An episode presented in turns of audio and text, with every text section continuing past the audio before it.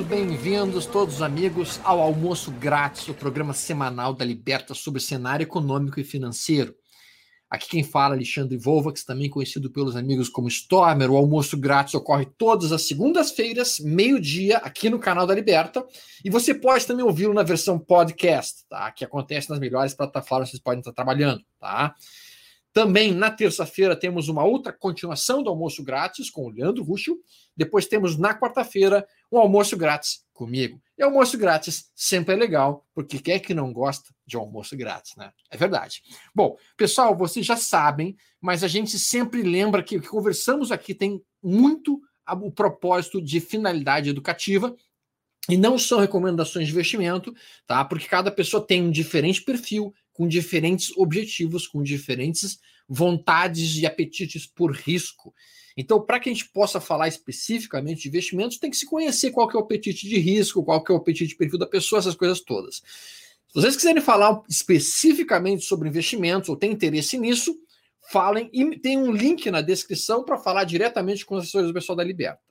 Hoje, nós vamos conversar com o Gabriel Fonseca. O Gabriel Fonseca ele faz parte da equipe de research, equipe de pesquisa da XP, e ele é focado especificamente na área de petróleo e na área de energia, energias renováveis. Então o tema é muito palpitante porque a gente viu semana passada petróleo a preços negativos.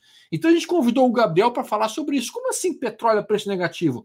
Gabriel, tudo bem? Entra aí com a gente e dá um oi pessoal. Tudo bem, Stormer? Bom, é, agora, né, meio de cinco, boa tarde a todos. Muito obrigado pelo convite. Uh, petróleo negativo certo? É, achava, foi a primeira vez que eu vi na minha vida, pelo menos. Acho que vários aqui também, né? É, houve esse caso. O que acontece com petróleo negativo é, de forma bem simples, é que aquele que produz o petróleo está disposto a pagar alguém para levar aquele petróleo, uh, para estocar aquele petróleo.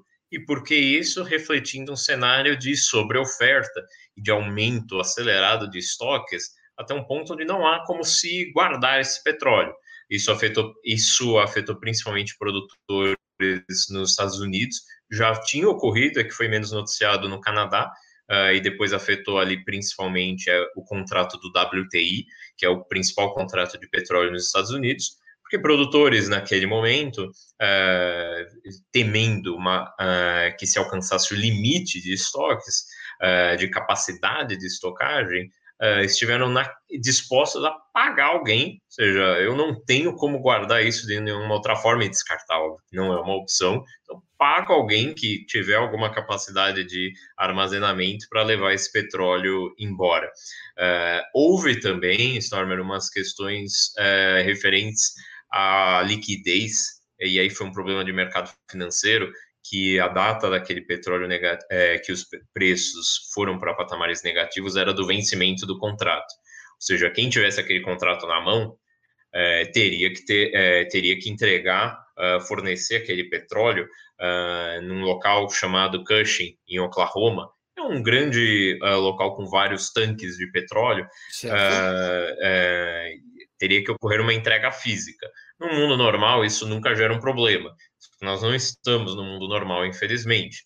Então, operadores de mercado financeiro, no final, ficaram uh, sem ter compradores para aqueles contratos que eles detinham.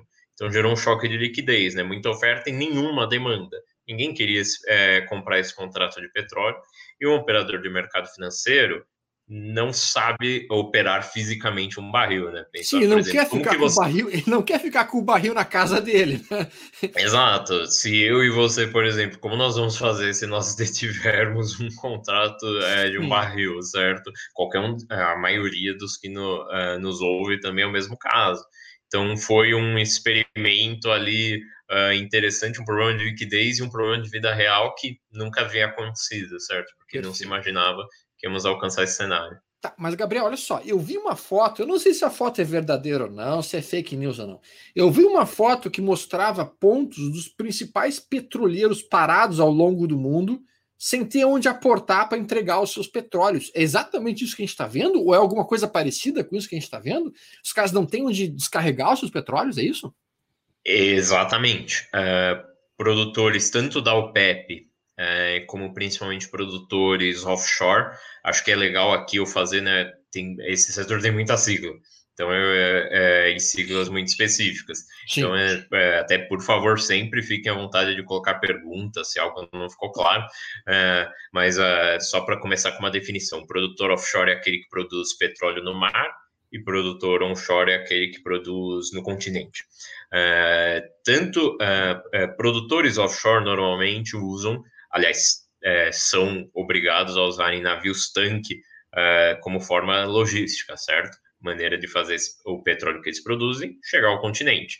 Uh, esses produtores e a OPEP, aquele grupo dos maiores produtores de petróleo do mundo, uh, usaram esses navios não só como uh, logística, como sempre fazem, mas como uma forma de armazenamento, uma forma uhum. de estocagem às avessas. Não é uma função de um petroleiro ser um tanque, simplesmente para guardar, ele é uma função para transportar. Uh, por isso, até houve uma escalada dos custos de aluguel uh, desses navios, certo? Porque, na verdade, é, primeiro, realmente, como você falou, não havia demanda para esse petróleo, para esses barris. Uh, só que não era nem esse o problema. Esses navios estavam parados como um grande tanque. Imagina um barril gigante, uma, uma, um, é, uma capacidade, um tanque enorme de é, reservação. Acho que é, para quem já passou perto de uma refinaria, por exemplo, vocês já devem ter visto aquele, é, aqueles tanques uh, uh, uh, muito grandes. Seria esse um, um exemplo análogo. Tá, deixa eu entender um pouquinho.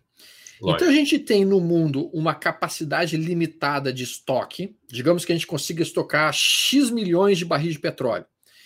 Isso nunca foi problema, porque à medida que tu tinha produção de barril, a maior parte desses barris era consumido. E aí, por exemplo, a gente produz, vamos botar, vamos botar um número, a gente produz 20 milhões de barris e a gente consome 19, 18 milhões, às vezes consome um pouquinho mais, 21 milhões, 22 milhões. Ficava uma folga de um milhão para cima, um milhão para baixo de barris, e isso não gerava um problema na estocagem. Aí o que aconteceu? A gente simplesmente sai de, um, de uma demanda, de uma procura de 18, 19 milhões, a gente cai para 5, 6 milhões por dia, começa a sobrar um monte de barril e não tem de guardar esse troço, e todo mundo precisa automaticamente vender suas posições e vender por um preço até mesmo pagando que, a negativo, né? É, seria mais ou menos isso que a gente consegue entender esse cenário atual, né? E, e isso é uma coisa que me surpreende, porque eu me lembro quando eu era adolescente, quando eu estava começando a entrar no mundo de trading, um amigo meu dizia o seguinte, cara, a coisa mais fácil do mundo é ganhar dinheiro no mercado, porque tu compra futuros de petróleo e petróleo vai subir para o resto da vida. É o que eles diziam lá na década de 90, 95, 2000, porque na época se acreditava que o petróleo ia ser uma eterna tendência de alta. Não é o que a gente está vivenciando agora, pelo que parece, né, Gabriel? Não, é, vou, vou responder por, uh, por partes. Uh, primeiro, naquela época, acho que eu vou começar na cronológica, certo? Talvez tá. na, na, época que você mencionou, não havia. Você tinha primeiro um mundo crescendo bastante, uma demanda de um país chamado China, crescendo muito, né, por todas as commodities, e você não tinha. Uh, naquele momento, uma diversificação de fontes para esse petróleo. Você tinha o PEP, um papel muito grande, e uh, uh, para fazer uh, alguma certa competição ao PEP, estavam ali inovando, mas em projetos muito caros, principalmente marítimos, Mar do Norte, Alasca, não seria o lugar mais, né, não são os lugares mais tranquilos, né, de você se extrair petróleo, eles por isso tinham um custo muito, muito, elevado. Daí, vou, vou desse, desses anos 90, né, vou passar isso já para a década de 2010. 2010, uh, ao longo dos anos 2000 como um todo, mas mais acelerado a partir de 2010, começou a se acelerar, e isso foi uma questão de desenvolvimento tecnológico, a produção de petróleo de xisto nos Estados Unidos. Xisto nos Estados Unidos, é, que é, ou seja, você tritura rochas uh, e dali você extrai o petróleo que está impregnado, preso nessas rochas. Isso é produzido principalmente no Texas. Por isso, e esse movimento fez com, uh, levou a um grande aumento de produção de petróleo a um custo menor, uh, gerando uma sobreoferta no mercado. E por isso vocês veem que desde 2014, principalmente, os preços de petróleo degringolaram, certo? Ah, e normalizaram ali, tiveram suas idas e vindas, ou porque aliados ali a ciclos é, econômicos pontuais, eventualmente, mas normalizaram no patamar de 60 dólares por barril, que é o custo é, marginal da produção desse petróleo de xisto. É, certo? Esse se tornou o novo produtor marginal de petróleo no mundo. Tá. Ou seja, a formação de preços. Agora eu vou passar para esse ano, 2020. Uh, o que aconteceu foi que o mundo, e é tanto é não, reflexo. Antes, antes de entrar nesse ponto, isso também não aconteceu associado, teoricamente, com uma possível diminuição do próprio uso do petróleo, à medida que a gente começa a ter carro elétrico, a gente começa a ter uma série de outras coisas que também diminuem a procura por petróleo. Então a gente tem mais coisas que pudesse, que conseguem produzir combustível, no caso X e outras coisas, e ao mesmo tempo uma demanda diminuída. Então essas duas coisas impactaram. Foi isso, mais ou menos? Do lado da demanda, não foi. Uh, tá. Isso afeta, por exemplo, a perspectiva de longo prazo. Uh, por exemplo, uh, se, eh, se o nível que temos hoje é o nível pico, é, hoje normalizado, tá? Hoje até o final de 2019, é, leia-se esse hoje. É, se aquilo era o que chamava de peak oil, ou seja, é, se daqui não cresce mais e cai. Mas Sim. essas novas tecnologias, elas não geraram ainda um efeito de, é, por exemplo, de se é, tirar é, uma grande participação da demanda por petróleo. Perfeito. Até você falou, a demanda por petróleo global é da ordem de 100 milhões de barris ao dia. Depois eu vou até reconstruir aquela sua conta, é, que foi muito bem feita, só com os números uh, teórica, Sim. né? Mas só Sim. com os números reais, uh, que foram de fato. Mas essa, isso afeta a longo prazo e principalmente afeta a decisão de investimento das petroleiras em novos campos, é, porque demora. É, não vou fa é, fazer um investimento para maturar daqui a cinco anos, se daqui e com custo elevado e muita imprevisibilidade, se da, é, daqui a um tempo é, for ver que a demanda por petróleo vai cair estruturalmente, de forma muito significativa pela transição tecnológica. Mas isso ainda é muito noticiado, mas ainda não produziu um efeito é, de mudança de comportamento de fato. Até porque energia, né, energia elétrica, é, energia é uma só, né, uma coisa só. A energia que você não consome em petróleo, queimando combustível, você vai consumir do, da sua rede de energia elétrica. E né, e, e, essa energia vai ter que vir de algum lugar. E ainda não há uma escala tão grande de re energia renovável e baterias para fazer que essa é, para essa transição ocorrer de forma tão significativa. Claro. Acho é, é bastante legal esse ponto, né? Porque isso ainda não aconteceu. Pode acontecer, mas ainda não aconteceu. Tá. Voltando para esse ano, que acho que é a dúvida. Então, de... então teoricamente, te, a gente interrompendo um pouquinho, teoricamente, o fim da era do petróleo ainda não está anunciado, né? Ainda não, ainda não acabou o petróleo no mundo, digamos assim, no sentido de não vai mais ser utilizado como fonte de energia principal. Ainda não, não mas pode estar começando. Não acabou. Não acabou. Uh, primeiro porque uh, a escala de carros elétricos ainda não é, ainda não está no, num patamar que, por exemplo, afete tanto a indústria hoje, e ainda vem aquele meu ponto sobre né, os kilojoules que você queima no seu carro, se eles não vierem de petróleo, vão vir da sua rede elétrica. Uh, e essa energia vai ter que vir de algum lugar, uh, e não vai dar para ser inteiramente renovável. Resta aí, e dado, por exemplo, outro ponto, energia nuclear não é algo, é, é algo que, na verdade, o mundo está retrocedendo, certo? Pela questão de segurança, Sim. resta uma, que são os combustíveis fósseis, mas não necessariamente o petróleo, só que tem outro muito importante que é o gás. Uh, e são as mesmas companhias, certo? Ah. Talvez a commodity petróleo possa ser afetada, mas não as empresas.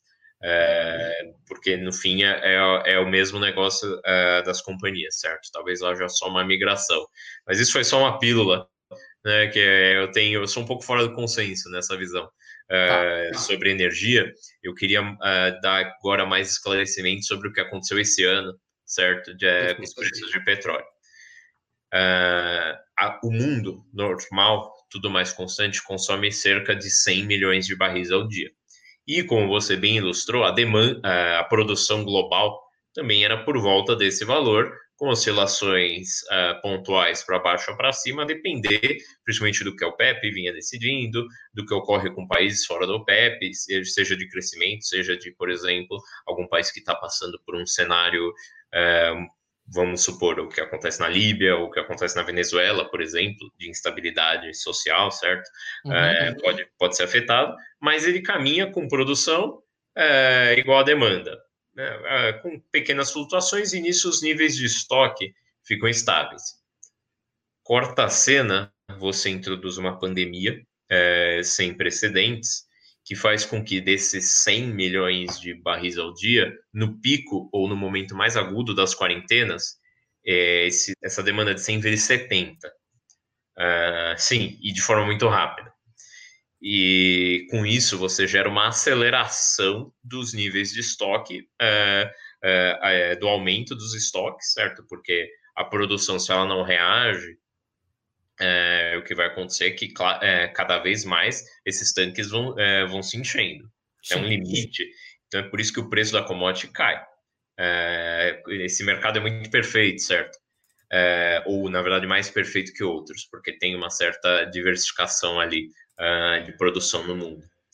Junta-se a esse fator o fato da OPEP, que é esse é, grande grupo de, uh, dos maiores produtores globais e também aliado uh, junto com a Rússia. A Rússia, só para ilustrar, ela não faz parte da OPEP, mas esse acordo entre OPEP e Rússia, denominado OPEP+, é o que vem ditando aí os preços de petróleo mais ou menos desde 2016. Eles não conseguiram ali em março chegar a um acordo para reagir a esse cenário de sobreoferta. O racional e que eles sempre faziam é um mercado mais fraco, eles cortavam a produção. Corta a produção. Uh, corta a produção, e aí mantém os preços ancorados. Até porque muitos desses países dependem uh, de preços de petróleo em um certo patamar para serem viáveis fiscalmente falando, tá. certo? Não as empresas, eles têm a produção mais competitiva do mundo, mas o país ele é, tem uma estrutura muito custosa, uma burocracia muito custosa, que precisa de um certo nível de preço para que ele se pague via royalties, ou evite certo. um endividamento acelerado. Eles não conseguiram chegar a um acordo, e nisso gerou um pânico no mercado, porque com a demanda despencando, e no começo ninguém sabia onde essa demanda ia parar, né? Começou se falando em 5, 10 milhões de barris por dia ao menos, a, a menos de demanda, no final chegamos no pico a ter menos 30 agora no mês de abril. Caramba!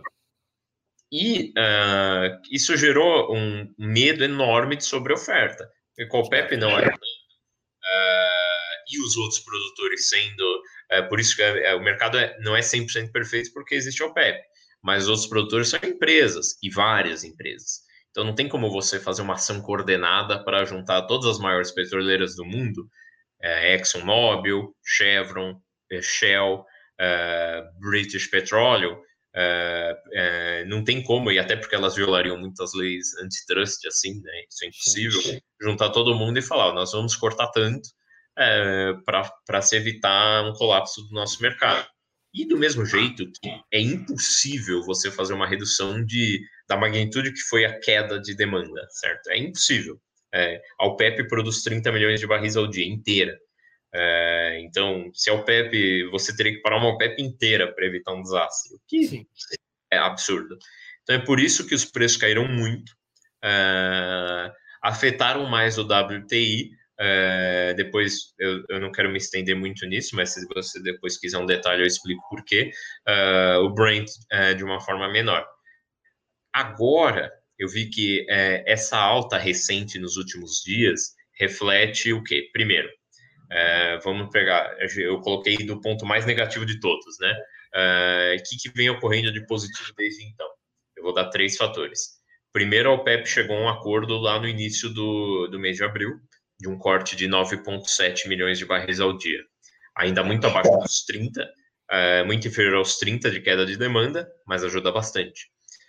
Outro ponto: é, várias petroleiras do mundo, por ter essa questão de não, não conseguir colocar o petróleo em algum lugar, elas não têm alternativa a não ser é, fechar o poço.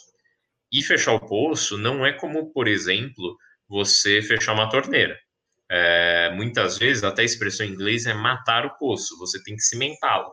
É, eu acho muito legal, é, não sei se você já viu, se os nossos ouvintes tiveram a oportunidade de assistir aquele filme Sangue Negro, é, que data daquela produção de Excelente petróleo. Excelente filme, muito bom. Um ótimo filme, uh, data do início da produção de petróleo nos Estados Unidos, uh, e quando você fura um poço, a pressão deixa escapar o petróleo.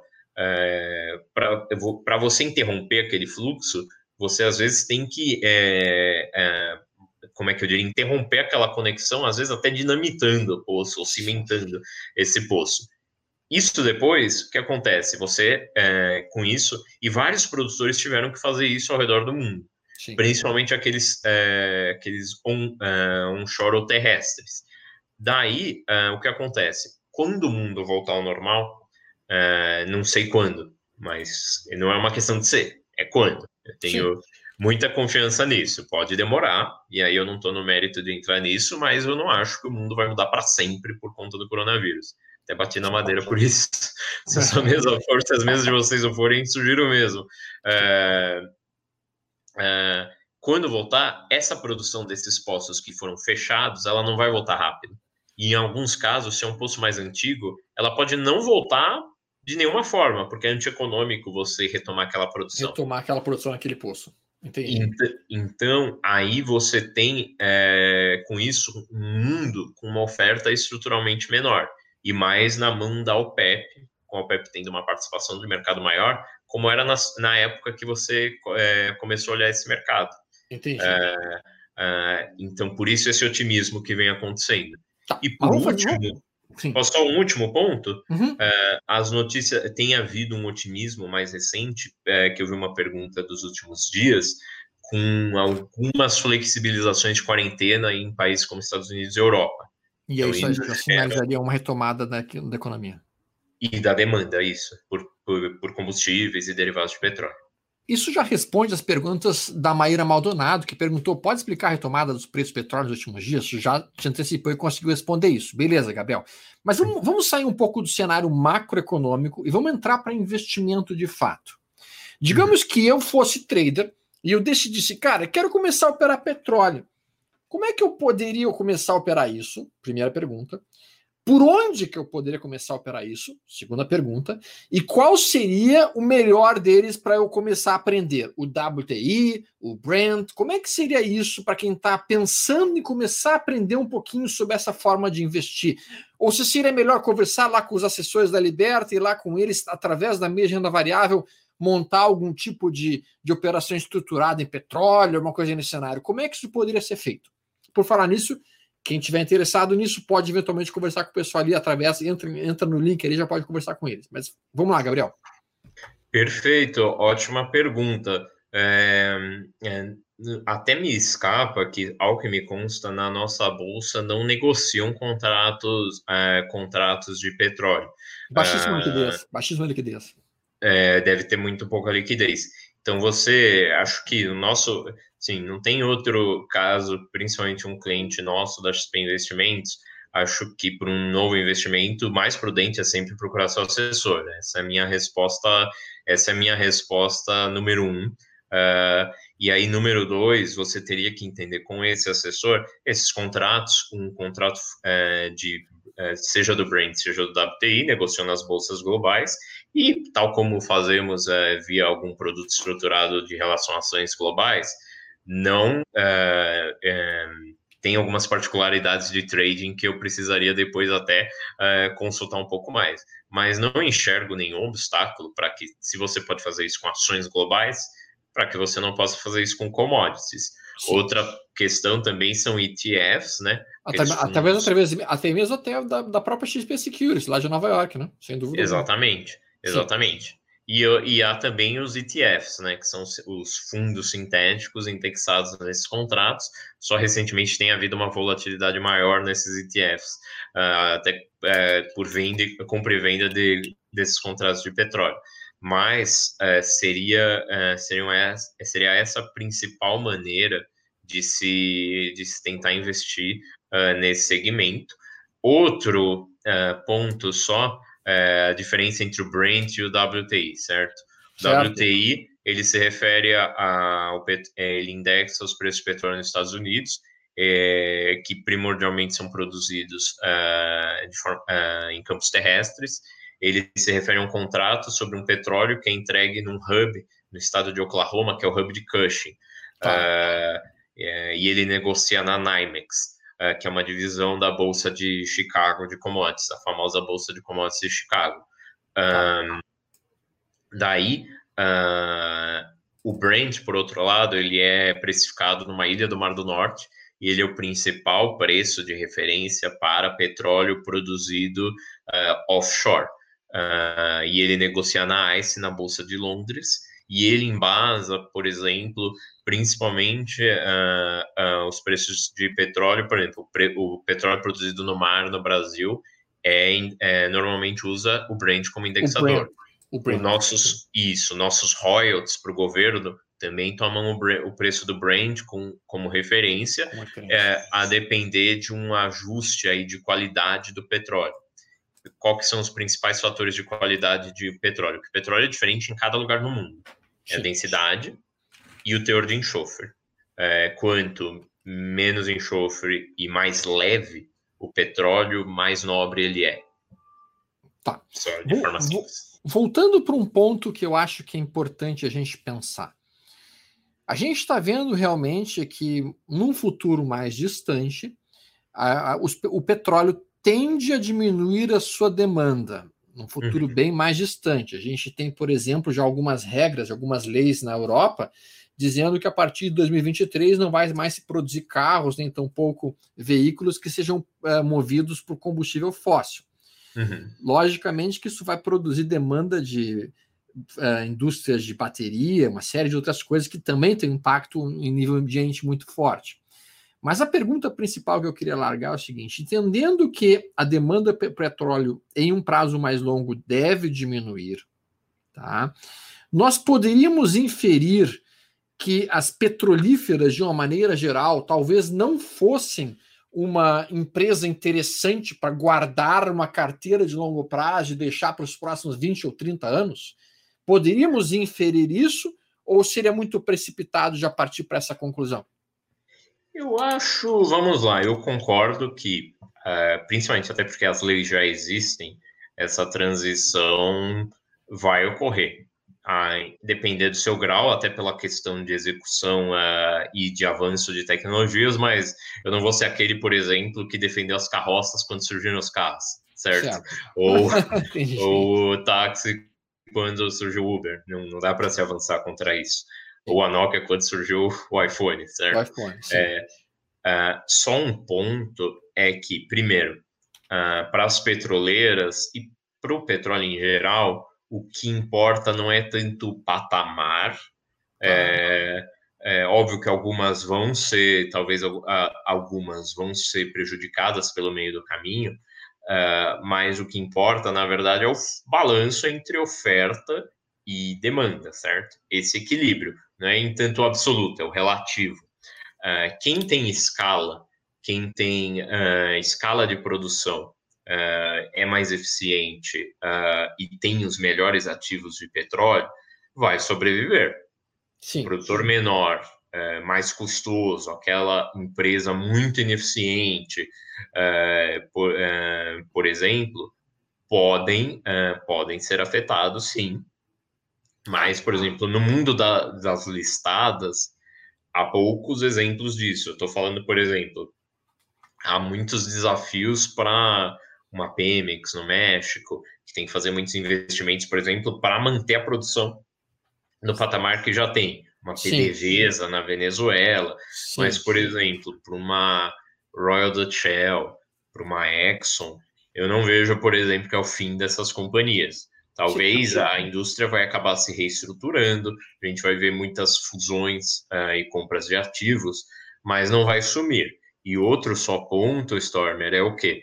como eu tinha falado antes, os kilojoules, certo, que os nossos carros queimam é, hoje nos combustíveis fósseis, eles vão vir da rede elétrica, sim, né, sim. Boa parte, uma parte significativa deles. E até se for esse movimento mais acelerado, se esse movimento for mais acelerado, esse percentual vai ser maior.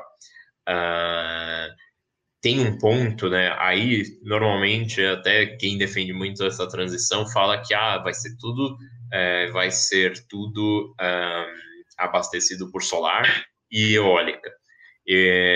há uma certa só. E, e se, por exemplo, e também vão haver baterias ultra eficientes. Você vê que eu falei um monte de C nesse. Tem vários Cs aí, sim. Exato. E não muda o fato, por exemplo, essas duas fontes que eu falei, solar e eólica, elas têm muitos méritos, mas uma coisa que elas não conseguem escapar é que elas são intermitentes. É, você não controla a produção.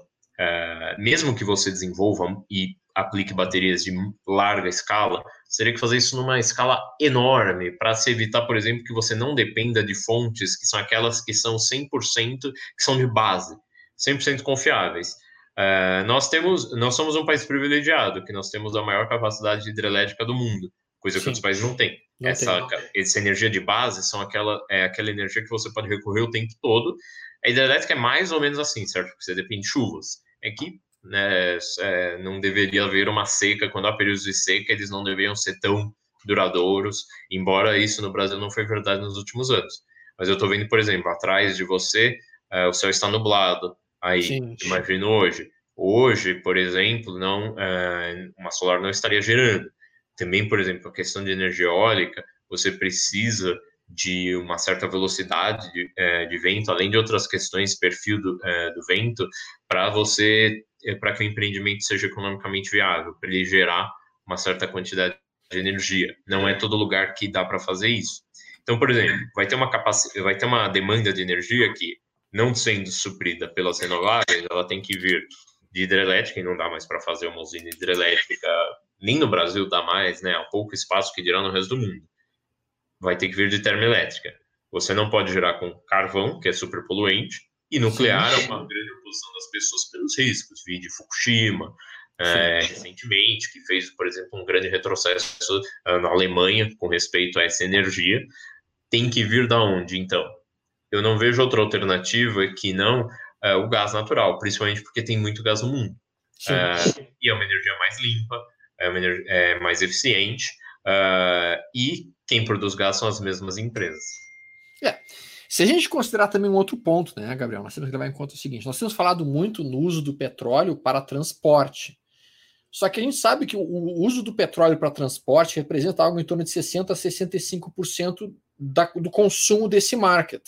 E é óbvio que o petróleo vai continuar sendo utilizado para coisas que ele é absolutamente indispensável, por exemplo, produção de plástico, por exemplo, a produção de, de uma série de outras coisas que, sem dúvida alguma, continuarão sendo presentes e existentes.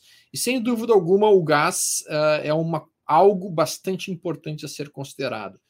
Mas dentro das empresas que existem no mundo de energias renováveis, tem alguma que te chama atenção especificamente nesse ponto? Que poderia é, chamar a atenção de um investidor, podemos pensar assim? Olha, vamos. É, hoje no é, eu vou separar mundo e Brasil.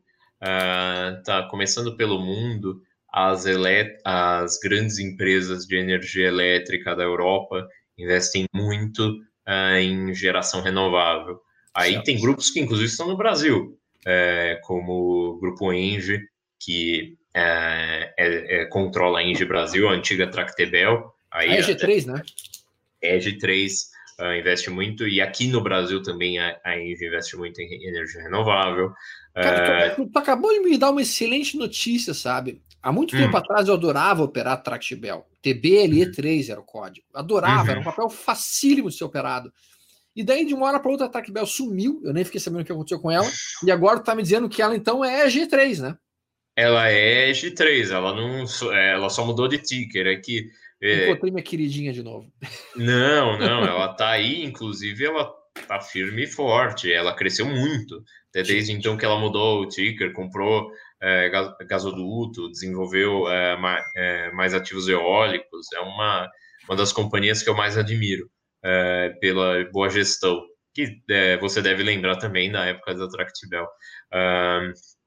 só mudou de nome. Uh, tem também, por exemplo, o Grupo Iberdrola, investe muito em energias renováveis lá fora, EDF. Uh, ah, há um grande apelo para se investir em energia renovável do mundo e não interpretem a minha primeira fala errado.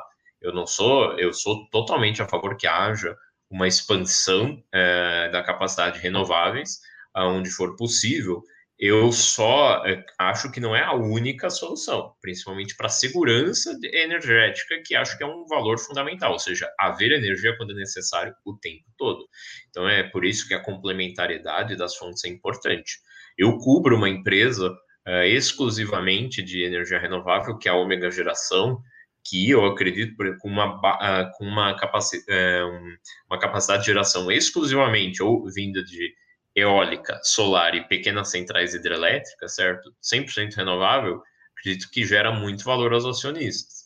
Uh, isso é outro ponto, uh, é sustentabilidade e retorno podem conversar e, e, e conversam. Uh, o que eu acho só é que não há que não, não precisamos ter visões absolutas em nenhum dos cenários, entendeu? Deixa, deixa eu pontuar isso aqui, que é uma coisa importante a gente conversar a respeito. Senhores, nós temos que entender uma coisa, tá? O mundo, nos últimos 120 anos, ele mudou radicalmente. Hoje, em relação ao que era 1900, foi uma mudança brutal. E essa mudança brutal, ela ocorreu por um aspecto fundamental na existência do ser humano nesse período: energia relativamente barata. Então, a utilização do petróleo em larga escala, que era uma energia e que ainda é uma energia relativamente barata, fez com que toda a sociedade moderna se revolucionasse, saísse do que era o período das cavernas, digamos assim, da Idade Média, e se tornasse a sociedade moderna como ela existe hoje.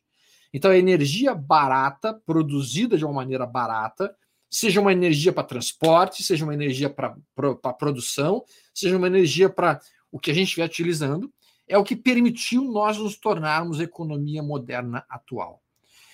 Então, a próxima revolução, digamos assim, a próxima nova revolução na humanidade vai surgir quando nós tivermos realmente uma nova matriz energética. Uma nova matriz energética que permita uma energia barata, limpa, e aí é o que o Gabriel está mencionando, de uma maneira geral, assim, o mais sustentável possível, isso ainda não existe, ainda não foi encontrado, ainda não foi localizado.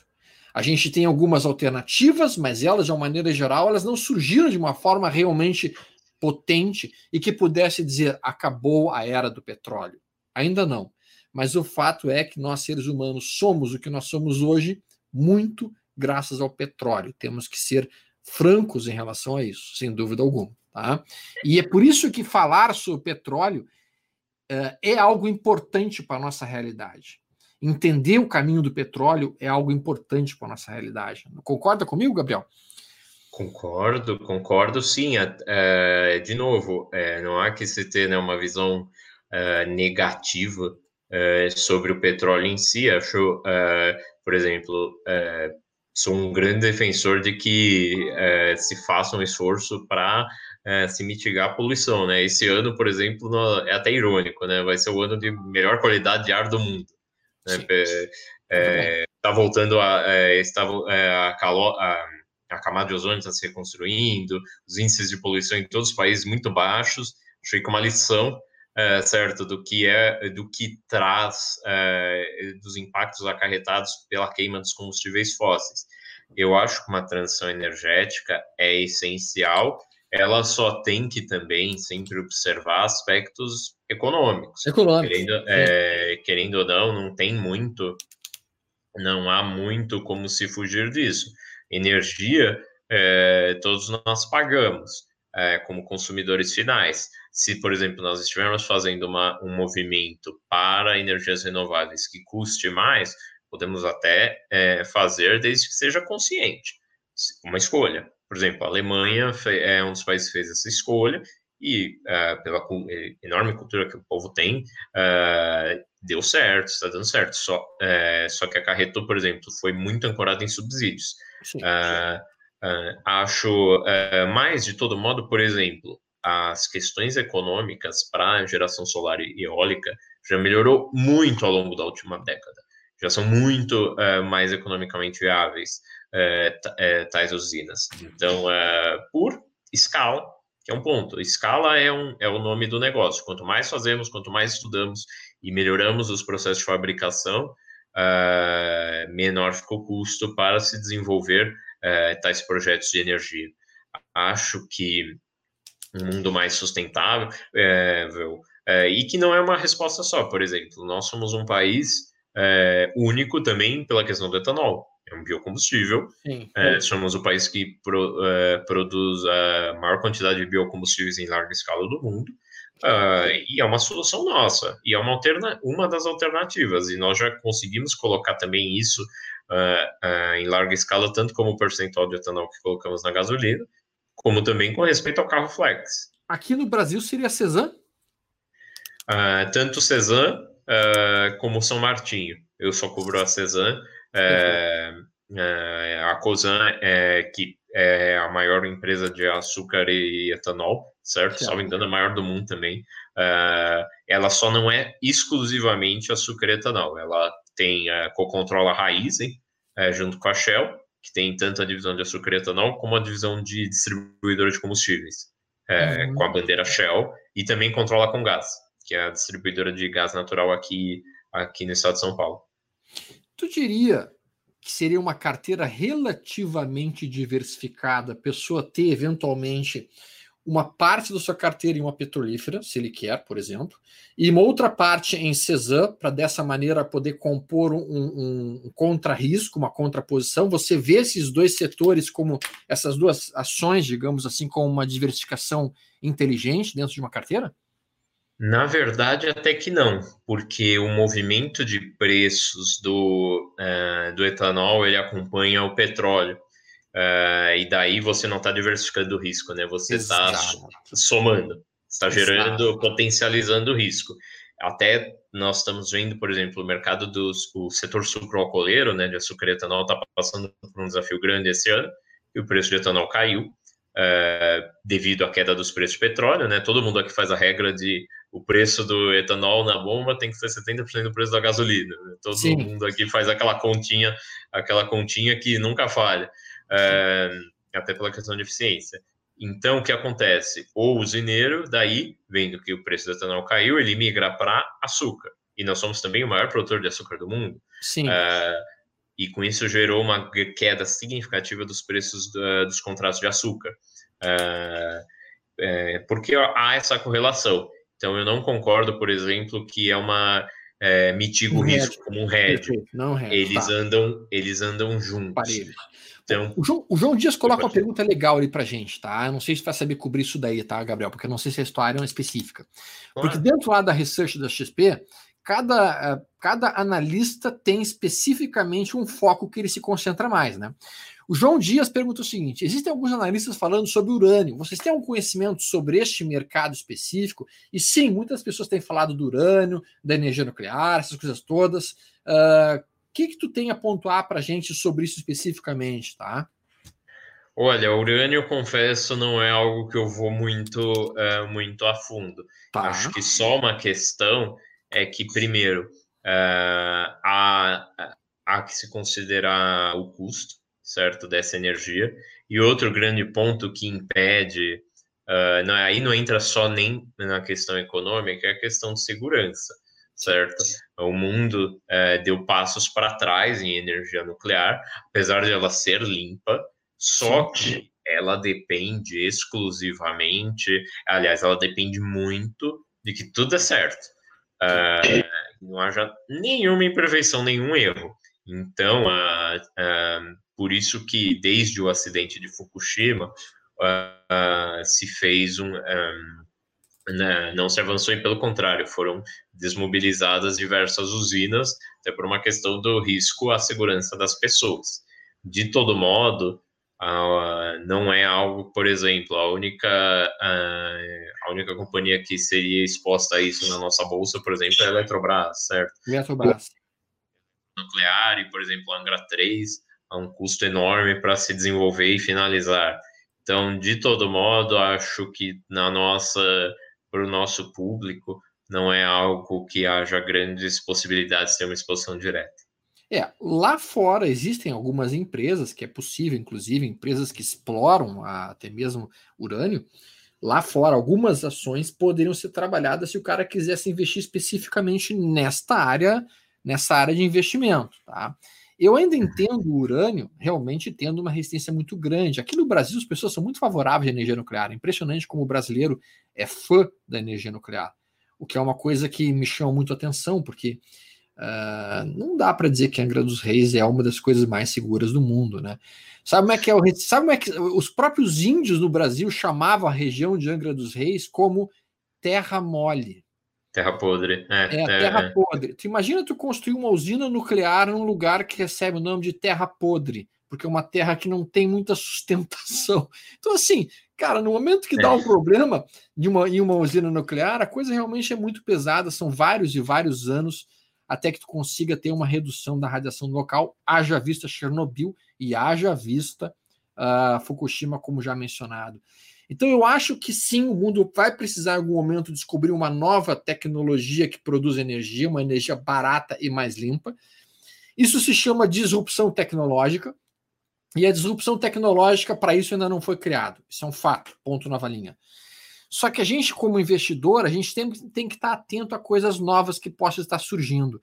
E como tu é um especialista nessa área, eu queria ver se tem alguma coisa que pode ser alguma coisa que tu sinta que pode, pode ser algo que seja interessante nos próximos anos. Tem uma coisa nesse cenário, Gabriel?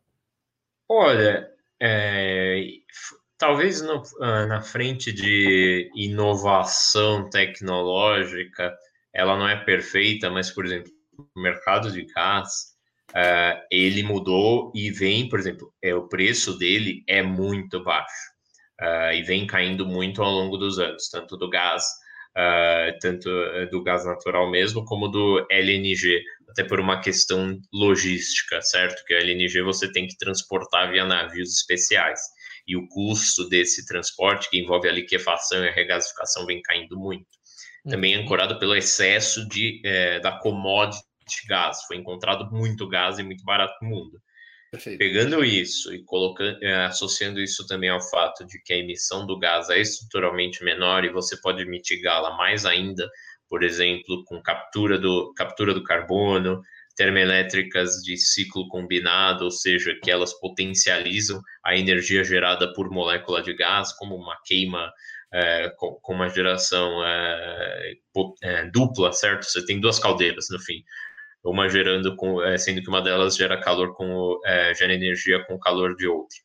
Então você é uma alternativa, por exemplo, isso até gerou. É, você já ouviu falar da história de que no Texas há, há energia de graça em alguns períodos? É, de tanto gás que existe. Eu ouvi falar isso, cara, que a energia elétrica era de graça no Texas em alguns períodos do ano, sim. Em alguns períodos, principalmente à noite até porque Sim. cai muito a demanda, certo? E o gás, por exemplo, não havia. É, é igual o caso do petróleo negativo, certo? É melhor se queimar aquele gás do que você fazer uma, é um, um flare, né? Uma queima que gera poluição e é inútil. Uh, isso você pode, por exemplo, com um sistema de turno, revolucionar uma indústria, certo? Uhum. É, óbvio que ela vai ter um custo maior de mão de obra, é, porque alguém vai ter que trabalhar à noite, só vai ter zero custo de energia. Então, você vê, isso é uma pequena e silenciosa revolução. Outro ponto é que a tecnologia das baterias vem evoluindo. Uh, só que tem havido aí, é, tem aquele gráfico da exponencial da capacidade de reservação, uh, tem havido uh, muita evolução. Ela só ainda foi mais incremental, ela não foi uma ruptura de paradigma ainda. Entendi. E há um ponto quando você fala também é, nisso, que é a infraestrutura de cada país, certo? Por exemplo, nós somos um país com muito furto de energia. É, se tudo migrar para carro elétrico, é, você colocar um monte de tomada por aí, eu temo é, o que seriam os indicadores de energia no Brasil, certo? Seriam muito deteriorados. Teria muita perda, infelizmente. E essa não é uma realidade só nossa, é de vários países emergentes, com condições sociais mais desafiadoras. Então, é, também o que acontece, por exemplo, principalmente nos países desenvolvidos, pode não acontecer aqui. É, foi feito no, no, Japão, colocaram muitas estações de abastecimento é, de carros elétricos. Soma, é, o que contribui para isso é que o Japão é um país sem petróleo, um país que sempre foi importador de petróleo. Então ele faz isso também pela questão de segurança energética dela. Então, é, deles, desculpa. Então, é, é uma combinação, acho que é, há vários caminhos de, é, em torno a um mundo sustentável é, em energia. É, você pode é, queimar bagaço de cana, como fazemos aqui, é, você pode usar a questão da bateria junto a fontes renováveis, temos aqui o etanol também em si para a nossa frota automotiva. O é. Douglas Queiroz está mencionando, a Sabesp tem um projeto de teste gerando gás do lixo retirado do esgoto. Vi que eles têm um posto de distribuição, inclusive, que fica em Campinas. Tem biomassa, então, sim. Tirar, é. tirar da biomassa, né? Biomassa é outro ponto, por exemplo, uma, algo que eu cubro saneamento também. É, com pouca coisa, né? Como você pode ver. É, tudo fácil, tudo, tudo simples. É, tudo simplesinho. É, biodigestor já é algo que existe porque queima o metano. E temos muito, é, é, temos muitos lixões, né? Até lixão é algo que sempre me preocupa, que eu acho a coisa mais insustentável que existe. É, é, pode ser uma alternativa também, apesar de não ser algo novo, é algo pouco desenvolvido. Perfeito. Pessoal, vamos abrir para perguntas, tá? Se alguém queira colocar uma pergunta especificamente para o Gabriel, lembrando que o Gabriel, então, ele é o analista da XP sobre a parte de petróleo uh, também sobre elétricas e, e, saneamento, Gabriel?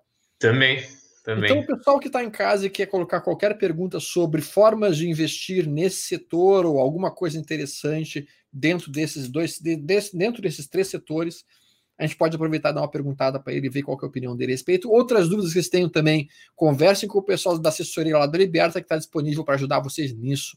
Então, alguma pergunta que tenha do pessoal, vamos dar uma olhada aqui. Tem alguns comentários, uh, o doutor Marcelo dizendo que gosta muito da energia nuclear porque ela não depende da chuva, do sol e do vento, tem peculiaridades, isso a gente já conversou a respeito, sem dúvida alguma. Uh, a gente viu ali uma outra pergunta dizendo que a respeito de que a China está inaugurando novas turbinas nucleares a cada sete semanas. O pessoal realmente está bem ligado na energia nuclear, como comentado. Tá? Uh, pergunta do Adriano Porfírio. Então, ainda posso ficar com as minhas Prio 3 na carteira, dando uma risada? Petro Rio, eu... pode conversar a respeito ou não? Porque tem alguns papéis que o Gabriel não pode falar, tá? Tu não eu, cobre eu, Petro Eu não cubro o Petro Rio, então eu não estaria na posição de fazer. Eu, eu estaria fazendo tá. serviço à companhia se eu desse uma opinião. Tá. O Renan Weves coloca a pergunta: o cenário de saneamento perante o novo marco, como fica, Gabriel? Olha, excelente pergunta. É... Vamos lá. Uma coisa é o novo marco, o grande ponto e que deveria ser a grande missão dele era você destravar uh, investimentos em saneamento, uh, que no Brasil há um grande déficit de cobertura. Até nós temos na nossa plataforma de conteúdos. Uh, em outubro do ano passado, publicamos o nosso início de cobertura, falamos muita coisa de saneamento, está tudo bem atual. tá, mesmo que seja outubro do ano passado, Cara, então, nada andou muito. a plataforma aí rapidamente? conteúdos.xpi.com.br Tá. Tudo que eu falo aqui. Deixa eu ver, deixa eu botar aqui, depois eu até compartilho a tela. Conteúdos.xpi.xpi.com.br isso. Ah, deixa eu ver se eu consigo compartilhar aqui, que aí o pessoal pode dar uma. Ah, consigo sim. Ó. Pera aí, só um pouquinho. Deixa eu puxar isso aqui para cá. Ó, vou compartilhar a minha tela. Tá? Lógico. Tá? E aí eu, a gente pode mostrar ali a plataforma de conteúdos. Isso. Ó, que é essa daqui. Isso. Essa é a plataforma, né? Exatamente. Galera, tem um monte de conteúdo muito bom aqui. Tem um monte de conteúdo muito bom aqui para vocês buscarem informações sobre investimentos, tá? Mas continua falando, desculpa, te interrompi, cara.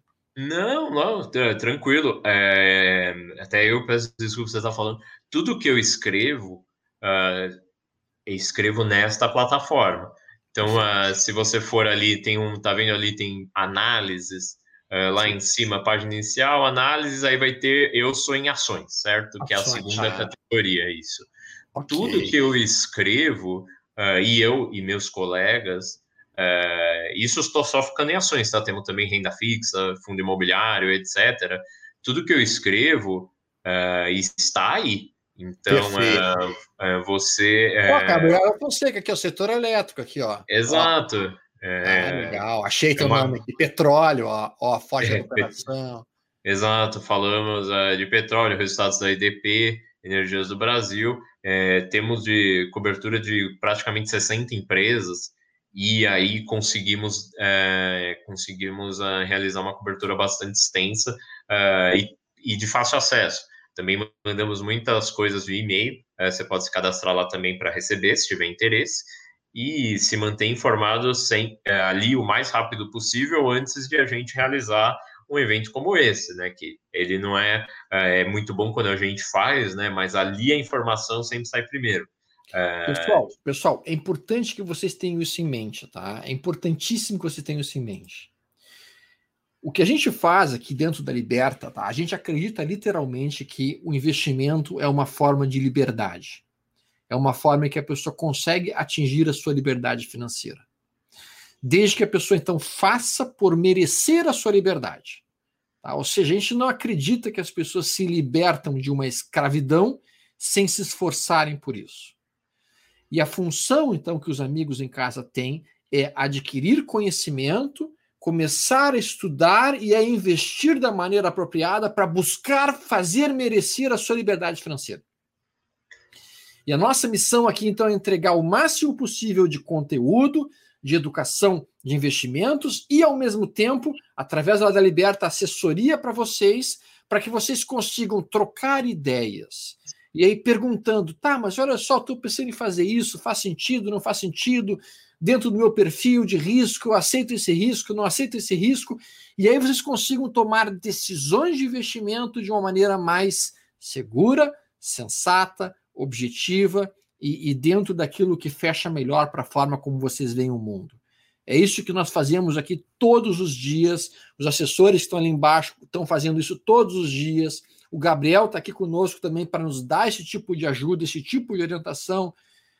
E, e, eu acho que isso que tem sido legal no almoço grátis. A gente tem conseguido ficar mais próximo das pessoas, mesmo que a gente esteja no isolamento social, a gente consegue se aproximar das pessoas e com isso entregar mais coisas de valor para elas. Tá? Uh, mas desculpa te interromper, Gabriel. É, nós temos que, infelizmente, finalizar, cara. Já tem uma hora de programa. Passou tão rápido, cara. Pois é. Eu já vou Até... deixar o convite para voltar aqui para a gente conversar outro dia, cara, porque Olha, tem muita coisa boa que a gente está aproveitando aqui. Estou inteiramente à disposição. Uh, eu acho assim, faço das suas palavras as minhas. Uh, acho que o conhecimento é aquilo e é um grande prazer em ter, em ter mais conhecimento, certo? Uh, e nós desenvolvemos esse projeto tanto para ajudar nossa assessoria, uh, na XP como nosso cliente final, é um trabalho em conjunto. Fazemos para atender os dois, tanto para ajudar o assessor, como também para ajudar o cliente e manter essa interação viva. Uh, eu queria muito agradecer o convite, espero. Eu, eu, peco por falar um pouco demais, espero não ter falado um pouquinho demais. Uh, não, quando, eu fiquei, quando eu fiquei, eu, eu, gosto né, do que faço, então isso ajuda, mas às vezes também já eu falo, eu falo um pouquinho bastante. Uh, fico inteiramente à disposição de vocês na Liberta, é um escritório que eu tenho uma parceria já de, de longa data para ajudar, uh, participar mais vezes e ajudar em esclarecimentos. E, de novo, agradecer muito o tempo de todos. Bem, uh, infelizmente, nós vamos... tem uma última pergunta que eu vou fazer ali. Vale a pena investir mais em elétricas renováveis para aposentadores de idosos? E quais empresas seriam as melhores? Pergunta o José Carrasco. Última, última pergunta, assim, na, na, na, na saideira do negócio. Mas acho que é uma pergunta válida, interessante, sem dúvida alguma. Excelente, vale sim, uh, José. Acho esse setor elétrico, em geral, que é bom é que óbvio que esse ano vai haver uma certa volatilidade, mas ele proporciona bons dividendos em um cenário normal, é, porque há muito há uma geração de caixa muito forte dessas companhias.